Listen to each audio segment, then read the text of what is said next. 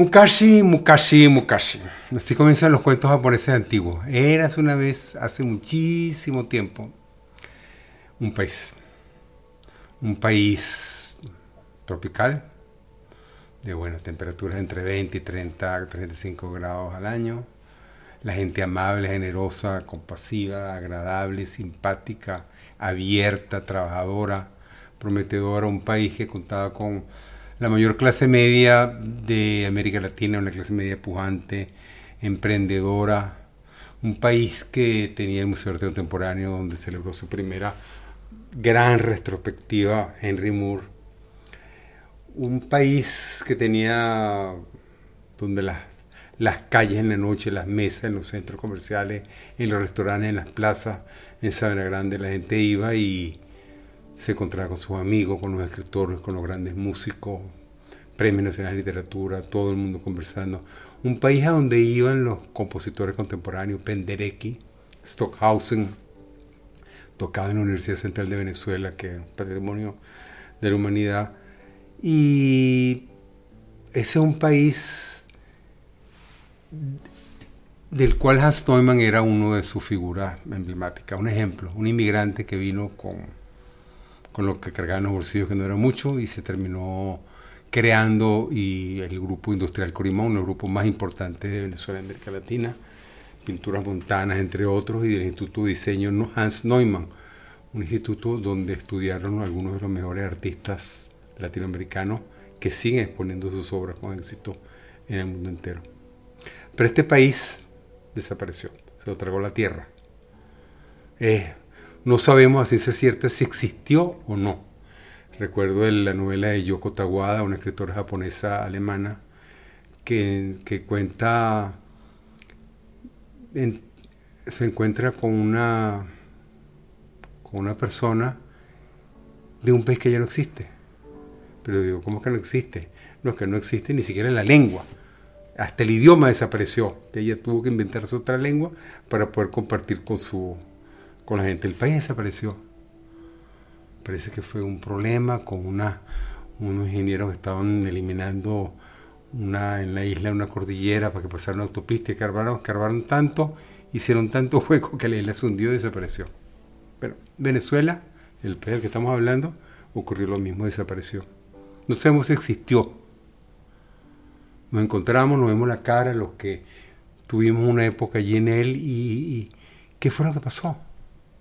Me acuerdo del Parque del Este, donde entrenadores de la talla de Arthur Lydiard, entrenador de Nueva Zelanda, que llevó a los Juegos Olímpicos y al podio de los Juegos Olímpicos muchísima gente en, en distancias 1500, 5000, 10000 metros, entrenaba a los equipos venezolanos en total libertad. Un país donde la izquierda política tenía oportunidad de tener representación en el Congreso y de exponer su punto de vista y de ser respetado y tomado en cuenta a la hora de establecer los lineamientos del sistema de justicia de la vida de la nación. Y Hans Neumann es este personaje, personaje clave, fundamental, que era amigo, fue amigo inclusive de Teodoro Pekov, uno de los políticos más inteligentes de la segunda mitad del siglo, del siglo XX venezolano, que fue fundador del Partido Comunista, fundador no, fue miembro del Comité Central del Partido Comunista,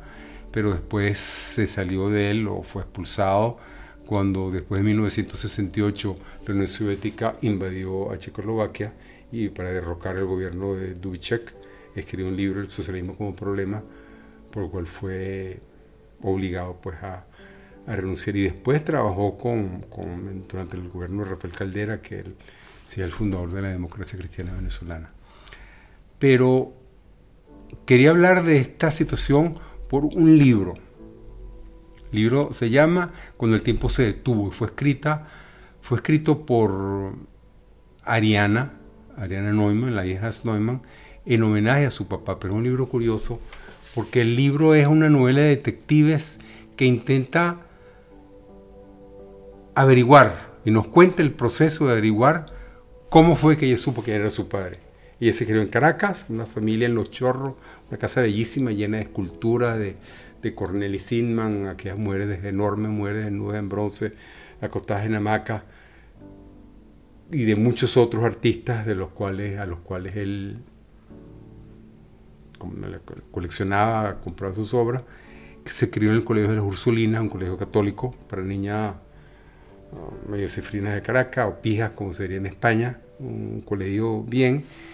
Y ella cuenta que, que un día jugando los escondites, tenían un grupo de escondites de detectives con sus amigas, 8 o 9 años de edad, encontró un cajón, encontró un pasaporte de su papá.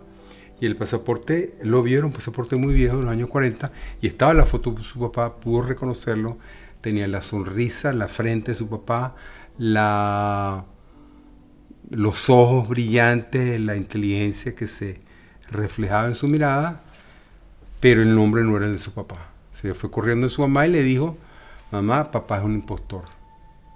Este es mi papá y no se llama Hans Neumann después le digo, bueno, guarda eso, después te explicaré más adelante.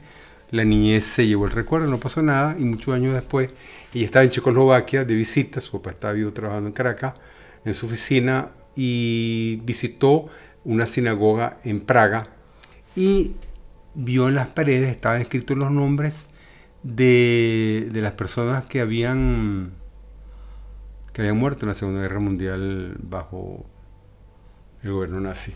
Y entre los nombres, los nombres, fecha de nacimiento y fecha de muerte. Y el nombre de su papá completo, la fecha de nacimiento que coincidía y la fecha de su muerte estaba en, entre comillas, como que no se supo cuándo fue que se murió.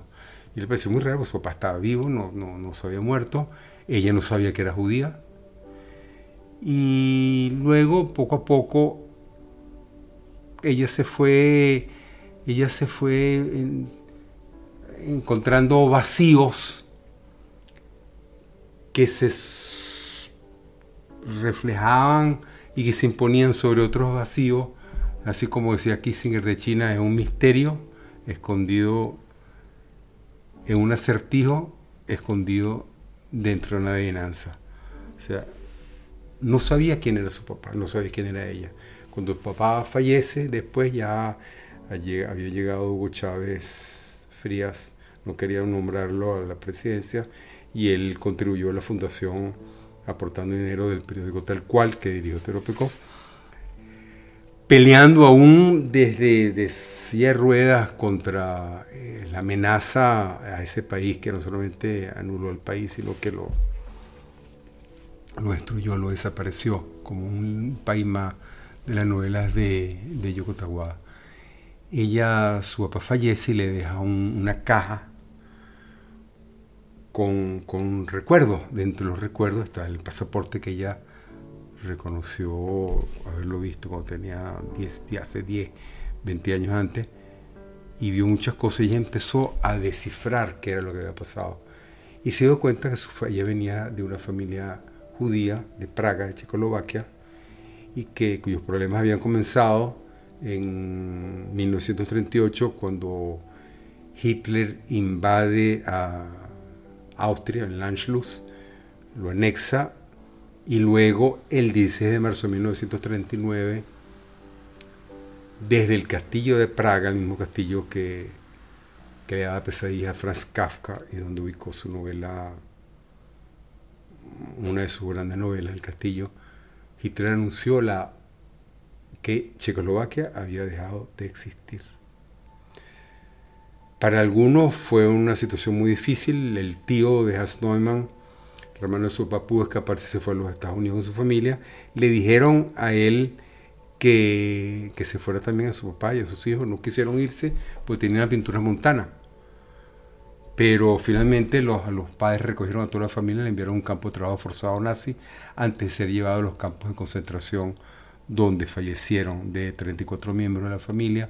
Al final de la guerra solo existían cuatro, entre nueve, de 34 miembros entre desde niños hasta la tercera edad. Todos fallecieron, menos cuatro. Uno de ellos fue Hans Neumann, que se refugió en la cuadra del Lobo, se fue a Berlín, a la capital del Reich alemán, con un pasaporte falso y empezó a trabajar en una industria que aportaba productos para la industria armamentista para el ejército alemán. Y él le pasaba y recogía información a riesgo de su propia vida y se lo pasaba a la, a la resistencia alemana, que a su vez se le pasaban a los aliados para que supieran dónde tenían que bombardear y cosas así. O sea, una, una vía doble de judío con nombre falso o de miembro de la resistencia. Por cualquiera de los dos hubiera sido fusilado en el acto sin juicio alguno. Él inclusive una vez que tuvo un problema que llegó tarde a un sitio, la Gestapo lo, interrogó y mandaron a Praga un, un, escrito pidiendo la información sobre esa persona, si había, tenía problemas con la justicia checoslovaca. Y la Gestapo en Checoslovaquia le contestó que no, que esa persona no estaba en los récords ni tenía antecedentes penales de ningún tipo. Lo que nos dieron cuenta fue que esa persona no existía.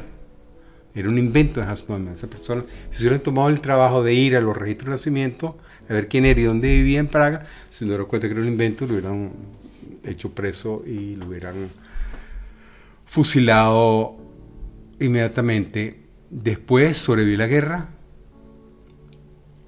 y en 1948, cuando la Unión Soviética invade Checoslovaquia, ellos se dan cuenta de que, que no, no, tienen la energía, ni la paciencia, ni las ganas de pelear con otro invasor tan destructor, tan temible, tan...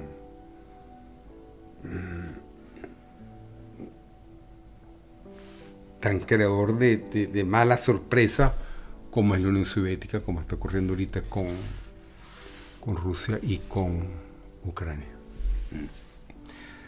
Se fueron a Suiza, emigraron a Venezuela y sin dinero alguno, sin nada en el bolsillo, empezaron a trabajar. Con la ayuda del tío norteamericano, alquilaron una casa en Chapillín, un barrio muy pobre en, Caracas. Sigue siendo todavía un barrio, no marginal, pero un barrio humilde, sectores humildes de la población. Alquilaron una casa y ahí empezaron a fundar de nuevo la pintura montana hasta que se transformaron en, en la, el gran emporio industrial que llegó a ser el Grupo Curimón. Ariana Neumann, su hija, escribió este libro cuando el tiempo se detuvo, una memoria de mi padre y de lo que permanece, When Time Stopped. Fue publicado en inglés y es un libro que merece nuestra atención porque nos recuerda a ese país que el, el, gobierno de Maduro insiste en, en negar, en silenciar, en hundir en el olvido, en hundir, en, tragarlo en esa incontinencia al vacío, como decía Sichek, en hacerle creer a la gente que no existe, que, que nunca existió esa Venezuela hermosa, próspera, con dificultades ciertamente, pero capaz de, hacerle frente a sus problemas, y que provocaba una inmigración de, miles, de docenas de miles, de cientos de miles de personas. Ahorita a la inversa se han ido ya 8 millones de personas.